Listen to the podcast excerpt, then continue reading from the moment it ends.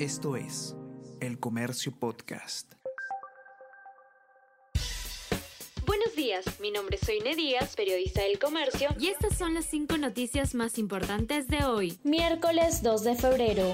Pedro Castillo improvisa su tercer gabinete en solo seis meses de mandato. Congresista Héctor Valer, quien ganó la curul con renovación popular, asume la PCM e insiste en impulsar una asamblea constituyente. Policía en retiro Alfonso Chavarri manejará interior, pese a tener una sentencia por abuso de autoridad y otro dos procesos. Personajes vinculados a Nuevo Perú, el grupo de izquierda que respalda al Ejecutivo, dejaron los portafolios y no incluyó a otros.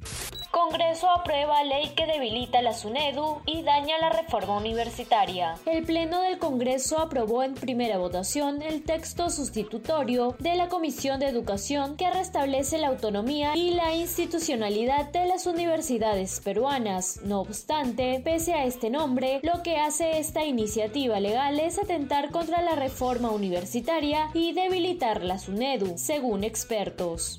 Secretario de Castillo deja el cargo por poder de asesores en Palacio. Según fuentes de El Comercio, la decisión de pedir la salida del secretario general de la presidencia es una reacción del mandatario luego que éste diera por terminado el contrato de Viberto Castillo como asesor presidencial. En respuesta a esto, Jaico presentó su carta de renuncia irrevocable, haciendo un llamado a que el presidente cambie su entorno de asesores de gabinete y funcionarios designados, a quienes calificó como un gabinete en la sombra. Proyecto plantea que un presidente pueda ser acusado por corrupción. La iniciativa de tres congresistas del Partido Morado apunta a modificar el artículo 117 de la Constitución e incluir delitos como soborno o tráfico de influencias entre las causales para poder acusar a un presidente en funciones. Legisladora Susel Paredes sustentó que sería una alternativa a la vacancia por incapacidad moral. Perú baja al quinto lugar de las eliminatorias. Con gol de Edison Flores, la selección peruana empató 1 a 1 con Ecuador y sumó 21 puntos, que nos mantienen en zona de repechaje. El próximo partido será con Uruguay el 24 de marzo.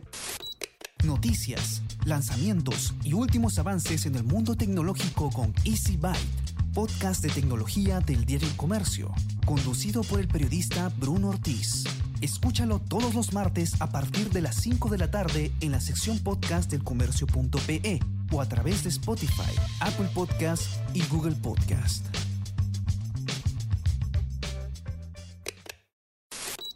Esto fue El Comercio Podcast.